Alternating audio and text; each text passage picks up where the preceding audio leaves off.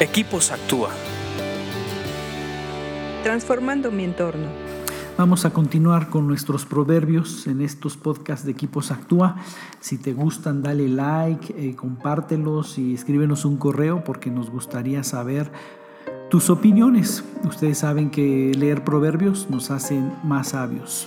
Por eso los promovemos. Vamos a continuar con Proverbios 17:12 que dice así.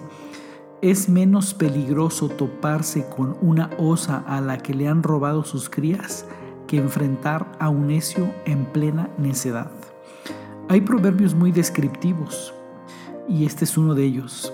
En este proverbio es una fotografía, una imagen eh, de lo que sucede cuando estamos compartiendo algo con un necio.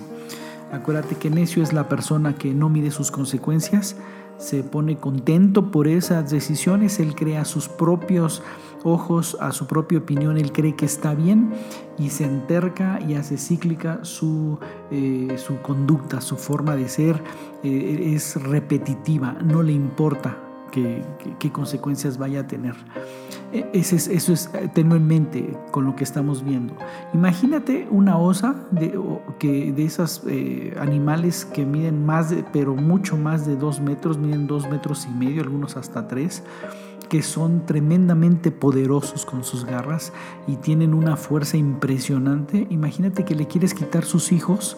¿Cómo te va a atacar? O sea, no va a tener piedad para atacarte, te va a deshacer es un ataque directo, protegiendo lo que, lo que es de ella.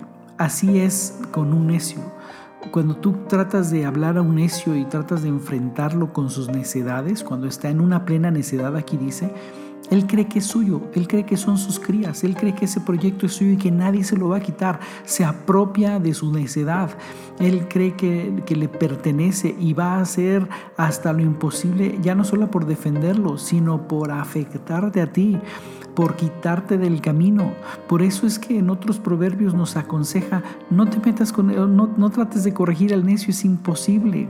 Sea, el necio se aferra como si fueran sus crías, sus proyectos, sus pensamientos, sus formas de pensar, sus filosofías, sus actuaciones, su conducta.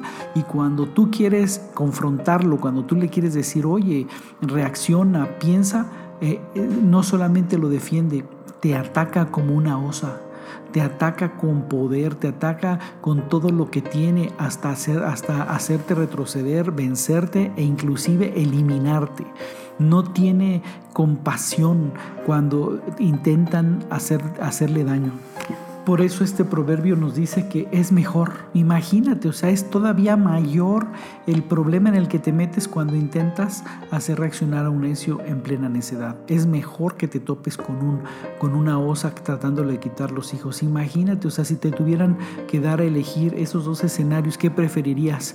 ¿Quitarle unas crías a una osa o enfrentarte con un necio? Dice, aquí estamos viendo que preferiblemente es la bronca con la osa, el pleito con la osa, es mejor.